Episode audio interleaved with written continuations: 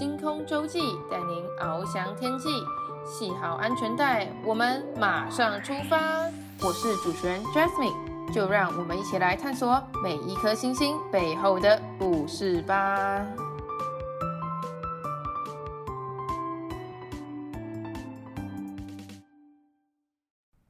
各位听众，大家好，欢迎大家收听星空周记，我是主持人 Jasmine。今天我们邀请的来宾是一位魔术师，他叫做林月。我们请他跟听众朋友们打声招呼，还有简短的自我介绍一下。大家好，我是魔术师林月，也可以叫我杨桃哥哥。如果你们愿意的话，也可以叫我帅哥。目前我已经接触魔术已有六年时间，然后我最喜欢一句话是：接下来好戏即将开始。好的，非常谢谢林月。等下，你是有去悠悠台当大哥哥大姐姐的梦想吗？以前小时候曾经有过。好，所以杨桃哥哥的 原因 是这样吗？杨桃哥哥原因是因为一个小朋友他给我取的绰号，他那时候说我长得很像杨桃，杨桃。哦，嗯，我不懂，是头发像杨桃还是脸？我两个都有点伤人。哦，好来，我看你这个绰号也是用的蛮开心的，很很可爱的绰号。哦，好好好，OK，非常谢谢林月。那接下来就让我们来听听来宾的心路历程吧。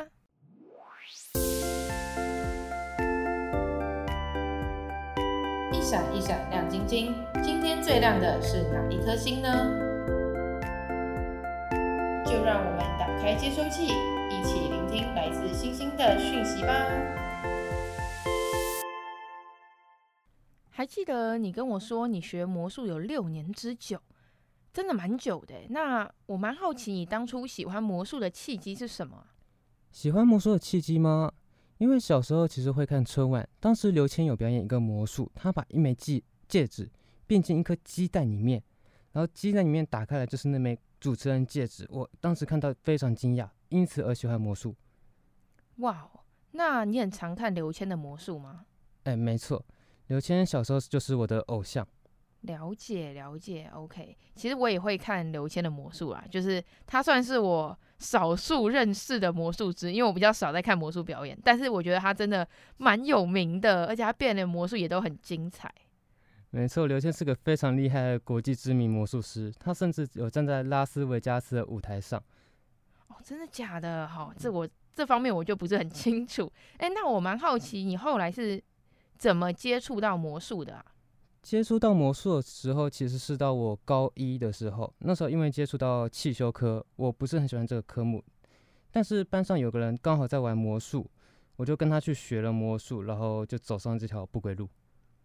为什么会讲不归路？不归路嘛？因为嗯，很多原因啦，说像是吃不饱啊，然后各种原因。对，就是这个行业的发展如何？发展如何吗？以我个人观点来讲的话，其实这条路没有到非常的好走，因为像是第一点，家人的支持，像我家人是非常反对我走这条路的。再来是这条路其实会有吃不饱饭的问题。哦，工作不稳定这样。哎，没错。不过这条路其实还是有很多好玩的地方，像是认识到很多有趣的人啊，很多不一样的表演之类的。你刚刚说你家人反对啊？为什么啊？因为魔术这条路其实讲白了就是它不稳定，像有一餐没一餐，呃，工作也是一段一段来的，也有旺季也有淡季，但是所以家人才会反对我走这条路。旺季跟淡季是什么时候？旺季跟淡季嘛，像是暑假的话就是旺季。但平日的话，其实就是偏向于淡季的时候了。哦，暑假不是就没有办法去国小表演吗？我记得你跟我说你会去国小社团，那暑假没有社团怎么办？暑假的话，其实补习班也有很多。然后暑假的话，其实外面商业的活动啊也是非常多的，所以对我们来说也是比较好接活动表演的。哦，了解。那为什么收入啊这么辛苦又不稳定，你还会想继续坚持做下去？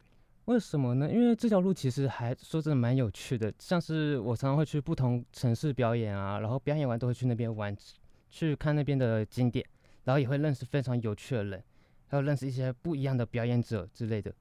你现在的表演都在台湾吗？还是你有去过离岛或者是其他国家？嗯，曾经差一点有去澎湖，但是因为疫情的关系就没有去了。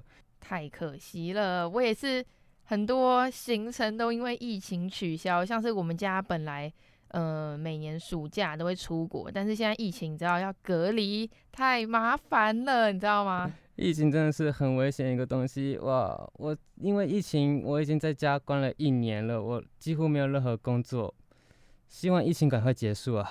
哦，我记得你跟我说你会那个嘛线上教学，对不对？因为疫情的关系。欸没错没错，现在有尝试在线上视讯教魔术，但是其实视讯教魔术，我觉得有个缺点就是没办法感受到魔术的热情。魔术的热情，你是说跟道具的接触吗？哎，没错，就是观众与魔术师的这样的接触啊，真真实看到呃效果在眼前发生这些事情啊，都是没办法看到的，很可惜。哦，所以你觉得就是视讯，视讯不是看得到你在变魔术，他你还可以，你也可以看到他们的表情，不是吗？看得到归看得到，但是实际接触到或是真实看到的感觉是不一样的。哦，你觉得还是有差？嗯，像是视讯看魔术的话，其实还是有差别的。像是荧幕前的话，第一，荧幕会受限，你的距离没办法看太多；第二，你如果画质不太好的话，其实也会受影响。像是现在魔术师常常因为疫情关系，想要交流啊，或者是看魔术大会也会有视讯，但是说真的，那个感觉真的是。人与人的接触真的是没办法体会到，魔术就是要就是最真实的在面前表演才是最好的。魔术交流大会是什么？魔术交流大会就像是学习魔术的东西，呃，每个人会的魔术都不一样，每个人会的风格都不一样，所以我们会愿意去交流，去互相学习对方的东西，才能让自己更加进步，也会去了解现在的市场方面啊，各方面的行业发展。哦，所以魔术交流大会你们。大概一次交流都是多少魔术师待在一起啊？哦哇，那是几百人魔术师聚在一起，几乎全台湾或甚至外国魔术师都会来参加。哦，真的假的？这么大型哦？我以为只是就是一个班级的量，可能十几个人、二十几个人。魔术师是非常多的，而且我们是非常喜欢交流的。像是我也常常会跟一些朋友啊，私底下也会约出来交流魔术。虽然只有几个人而已，没像魔术大会这么豪华，但是也是非常开心，会从早上聊到晚上。哇，那魔术大会就是它是像一个派对的感觉吗？还是它是一个呃典礼仪式那种？有点像是派对，也有点像典礼。它有分，它有分两种，像是晚上的话会有晚会，就会看到一些国外的超级魔术大师来表演。早上的话就会像是每个人这样的互相交流、学习啊，学习对方的招式，学习对方的风格，学习对方的一切东西。哦，他通常都办在哪里啊？我怎么都没什么印象有这种东西。这是很正常的，因为只有魔术圈会这样子私底下交流。魔术的东西，说真的，一般人很少会听过。像是刚刚也聊过嘛，呃，对你来说，唯一知道的魔术师刘谦，但是台湾非常多魔术师，甚至百人魔术师你都不知道。哦，应该算少数知道，唯一唯一知道听起来太局限了。啊，原来原来。OK，所以魔术交流大会是。不对外开放的是吗？就是一般民众是没有办法看大师魔术师在里面变。其实还是对外开放，只是你们不太会接受到这个资讯，除非有人愿意放出来。不过说真的，应该也不会有人一般人会想去参加了，因为那个门票钱其实也不便宜。哦，你们自己魔术师还要付钱呢？嗯，没错没错没错。像是我们看晚会啊，看一些东西的话，因为他还有教我们一些魔术啊，一些技巧之类的，所以其实就像是去交一个学费。那这个价位大概都多少？大概多多少吗？差不多两到三千块左右吧。太贵了吧？你说一个晚上两千到三千？啊，没有没有没有没有一个晚上是两到呃两个晚上。哦，付一次门票钱，然后会有两天的表演这样子。没错没错，而且他那边会有很多道具商，像是呃一些道具商的话，我们就可以去进去买道具啊去。看新的道具之类的，批发商吗？哎、欸，对对对对，道具批发商，对，像是这些道具都会在那里面出现，然后魔术师都会去逛一圈，如果没逛的话，你可能就会落伍。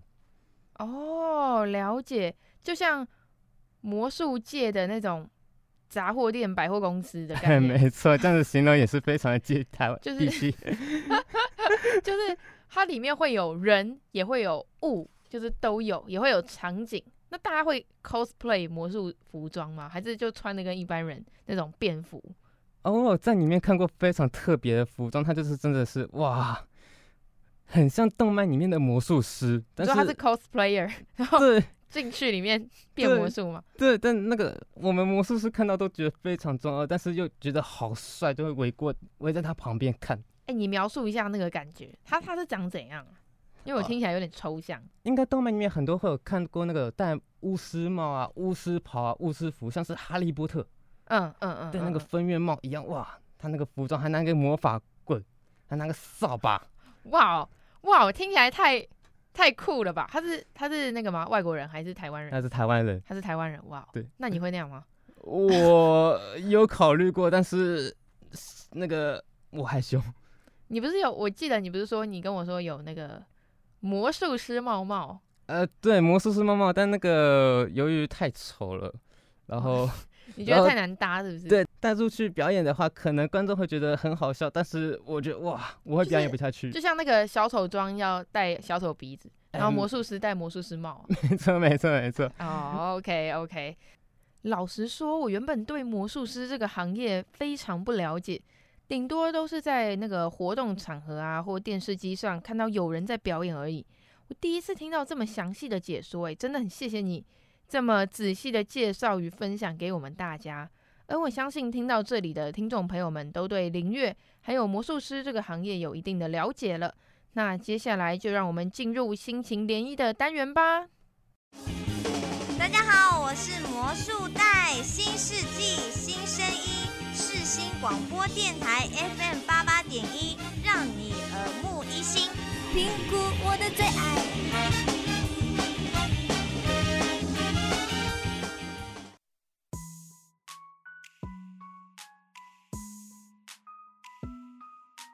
抬头细数星空，看到了星星，刻下了时间的痕迹，使人沉浸在那星空的浩瀚中。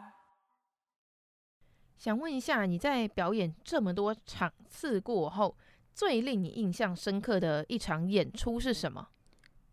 最印象深刻的话，其实有两场哎。第一场是我曾经在一个叫做金山老街的地方表演，当时是跟主办方说我要麦克风、我要音响、我要桌子什么的，但是我一到现场发现，哇，什么东西都不给我，而且还帮我赶到一个厕所角落去表演，真的是非常的呃，我无法形容。哇。这是第一场演出，对不对？哎，没错，第一场演出，而且太挫折了吧！我的天啊！对啊，我当天晚上是抱着大腿，然后躲在一个角落在那边哭。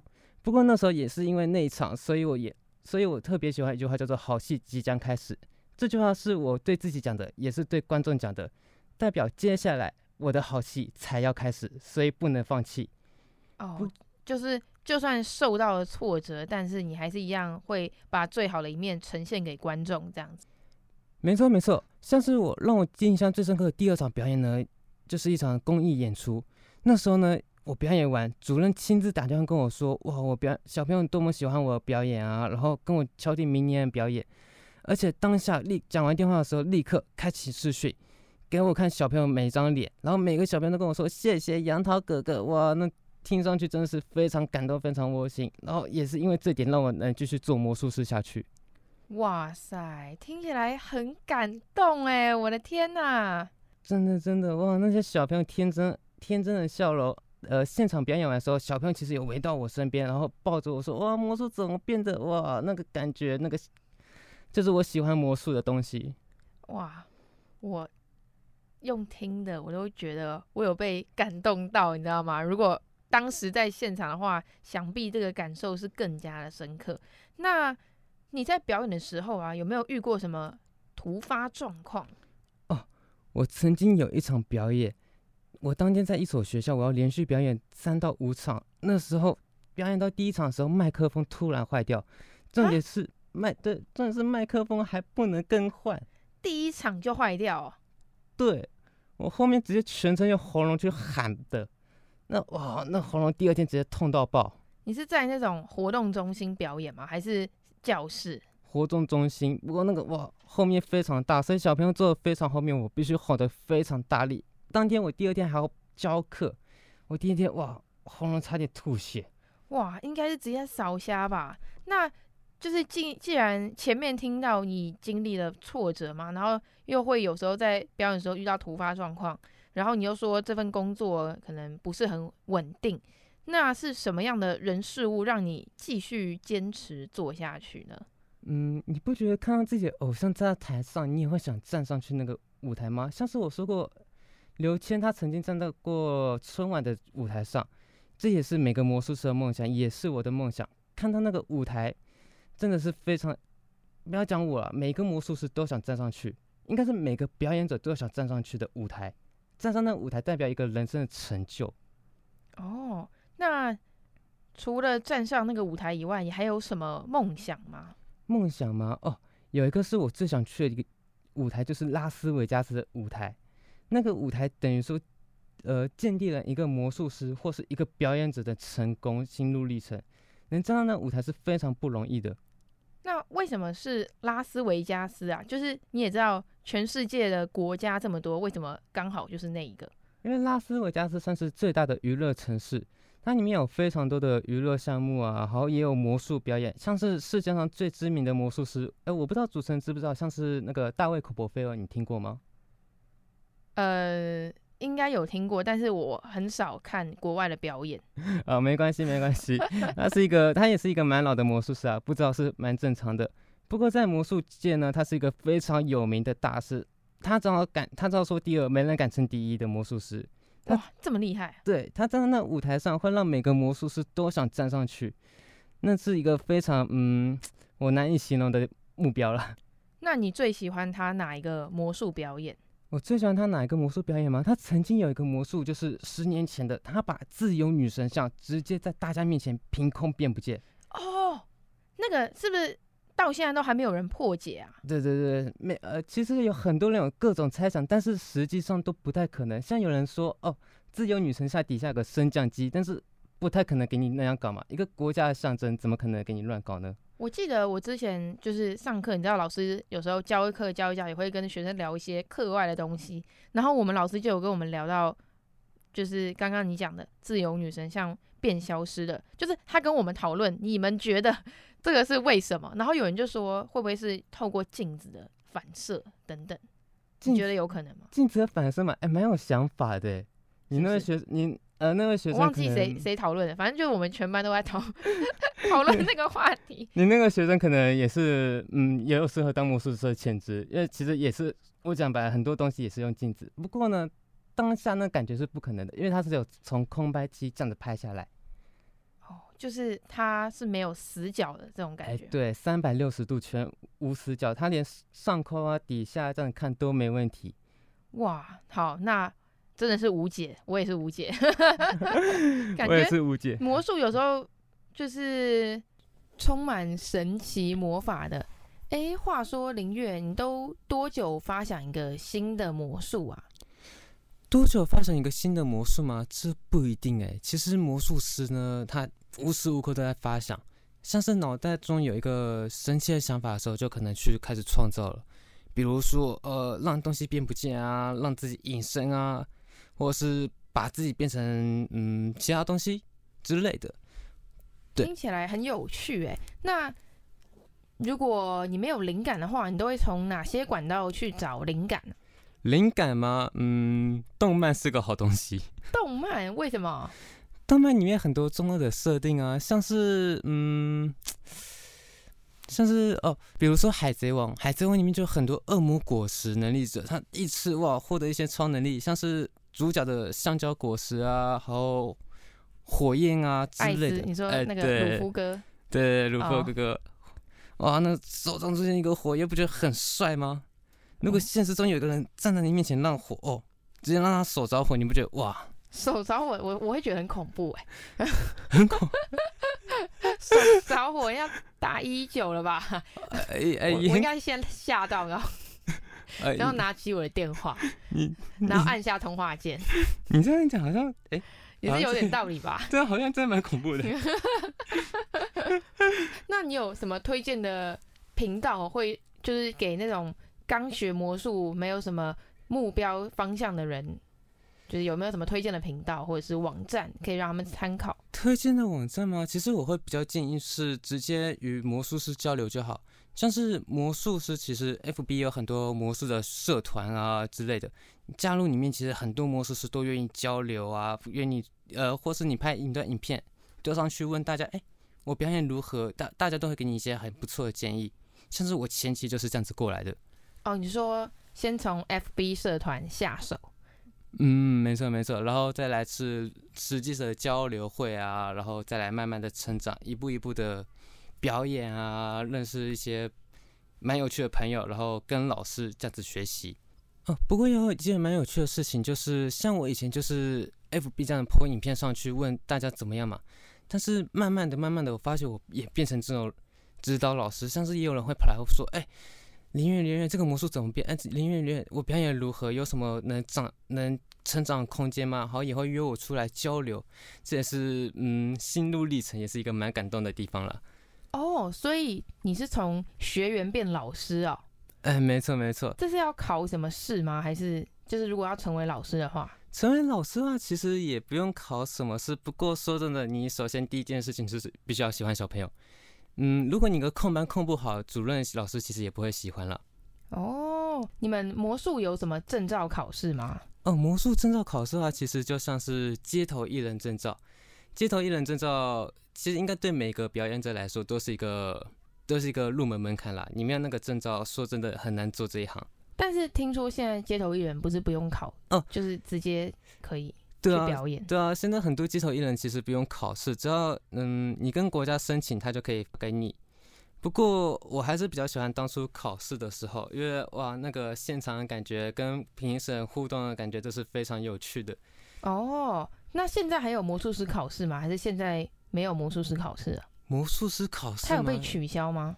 嗯，其实魔术师考试也没有，因为魔术师就嗯，应该就算街头艺人，街头艺人证照考试已经被取消了，所以就代表也没有这项考试，就你想做就可以做了。哦，了解。那你觉得当老师跟当学员，就是最大的差别感是什么？当老师跟当学员的差别感吗？你当学员的时候，你你会无时无刻缠着老师说：“哎，老师这怎么变？老师这怎么变？”但是当你当了老师之后，你就懂了，哇，这是好烦哈，好烦，为什么？哇，这是二十四小时无时无刻的问候你，就哎，老师这个魔术怎么变？哎，老师这个表演怎么样？哎，老师怎么样？怎么样？怎么样？这样，哇，这有时候就想叫他滚，但是看他那感觉又嗯，又回想到我当初也是这样子做，所以也会耐心的去教导一些人。好，也会给他表演或教课的机会，让他成长。哦，感觉应该也是蛮有成就感的吧？嗯，的确是蛮有成就感。像是先不要讲说带学那个带学徒了，但是以教课来讲，一个班级每一个小朋友学会，然后看到他们开心的笑容，哇，这就是魔术师的成就感，这是嗯乐趣。哦，这我可以理解，因为你知道我还有一个工作是在是在那个补习班当授课讲师。哦，对对对，那我以前就是你也知道当过学生嘛，不管你是国小啊、国中等等，对。那我现在教的学生主要就是国高中为主啦，也有教过国小。那有时候教他们，因为其实课纲虽然有改，但是也不会差太多，就是大致上还是一样，就是学的内容东西其实差不了太远，可能排序跟一点点的微调吧，大概是这样。然后可能曾经教他们，然后就会回想到之前。自己也是学生的时候，我曾经提过什么样的问题？因为毕竟我现在也年轻，所以 我对以前的学习历程还是蛮有印象的。然后我就跟他说：“哎、欸，你知道吗？你这个问题啊，其实我以前也问过、欸。哎，就是有时候学生就是刚好问了一个我以前当学生的时候也问过的问题，我就觉得哇，很有共鸣感。我当时就跟他说。”像我那时候遇到你这个问题的时候，我是怎么怎么解决的？然后我是参考了什么书籍啊？参考了什么网站？你也知道现在网络发达，有些资讯其实从网络上是可以获得解答的。对对对。然后或者是有些书，我会推荐一些从我学生时代一路出到现在了，就是出版社一直都还在。然后还有些哪些讲义啊编得不错，我就会介绍给学生，让他们可以做。因为我教国高中嘛，所以就是做会考复习，还有学测复习。对，啊，这些我都懂哦。以前那个，我现在学生也会问我以前问我问过的问题，然后一听哇，但是嗯，还是会耐心的教导他是怎么做，怎么去成长。但是真的是一个怀念，虽然我才没多大，但是教到这种学生的时候，会感觉自己真的有点 年纪了。呃，我问你哦，你以前国高中就是读书的时候啊，你那些笔记课本还在吗？还是你都丢了？呃。这个嘛，不好说。看来 看来应该是都 say goodbye 了，是吧？嗯，我已经原封不动的还给以前教导我的老师了。啊，是是是，有借有还。会不会有学生问你说：“哎，那个老师，你帮我变出这一道数学题的答案？”啊，常常，但是我每次拿到课本那一瞬间，我就嗯，自己加油啊。变出一本详解给他了，我觉得。如果你不想，我直接 Google 大神。哦哦，这这也是一个方法。反正像我的话，我是比较，反正我我是会舍不得的那种，所以我书籍大部分啊，也不是说全部，就大部分都会有保存下来。尤其是你知道，就以前抄笔记那些辛苦做的笔记，我当然不想丢啊，就留着。这我懂，这我懂。对，然后结果没想到，我那时候当时只是单纯觉得舍不得，然后之后有朝一日搞不好会回来看。结果还真的，我在未来就业上，他还真的帮了我一个大忙。就是我以前曾经的笔记们，就是让我在教课上有时候做一些补充的时候，我就可以翻我以前的笔记，然后把它汇整成一个新的一些架构，笔记架构，然后写给我学生看。然后有时候讲的时候，我就说：“哎、欸，你跟我跟你们讲，这就是我国中好不好？准备会考时候，或者准备学测时候，高中准备学测时候所抄过的笔记。那我现在就分享给你们，我觉得很好用。”然后学生也会觉得哇哦，这老师也 学生时期的笔记耶，他们也会觉得蛮有新鲜感的啦，蛮古老的东西吧。就是毕竟这是很有参考价值的，因为我抄的笔记也是由其他老师上课的过程中所吸收到的知识嘛，我自己统整一遍，然后呃过了几年，然后我长大了，然后我再度看一遍，又会对他有不同的，就是就像那个魔术创新一样，可能假装你原本的想法是 A。然后我把它吸收了过后呢，又让它变成了 B，或者过一阵子又哎又有新的发想，这个笔记怎样写可以更加流畅，就会变成 C 或 D 等等各种样子。啊、这个这个我懂，这个我懂。像是常常会嗯魔术笔记的话，其实我也会做。比如我现在想到一个魔术，我就会记录下来，然后每一次看到它的时候，我都觉得我都有不一样的想法，然后就会一直把那个笔记不断的改动。可能我两年前写的笔记。我已经被改数十次，可能二三十次都有可能。然后每一次去看，每一次去变的心路感受都不一样。可能当下看这影，可能当下我录影，然后看这段影片，我觉得不错。但过了几个月，我可能觉得哇，我怎么当时这么这样子？我我我为什么要这样变？我为什么嗯？像是学生的话，也常常会这样子给我感悟之类的。哦，了解，就是让你自己更加懂得。对自己曾经所学，或者是你人生经验中所学到一些技巧融会贯通，是吗？哎，没错，没错，没错。了解，很谢谢你给我们带来这么多的自身经验。我相信啊，你一定可以成为一位很厉害的魔术师。哇，太感谢了！不会，不会。那我们现在也已经到节目的尾声，请问林月有想点播给听众的歌曲吗？嗯，我有时候蛮建议给大家听一首歌曲，叫做《Rivalry》。哦、oh，OK，没问题。那我们就用这首歌做结尾。各位听众朋友们，我们下礼拜日中午同样时段，十二点到十二点半，再跟大家空中相会。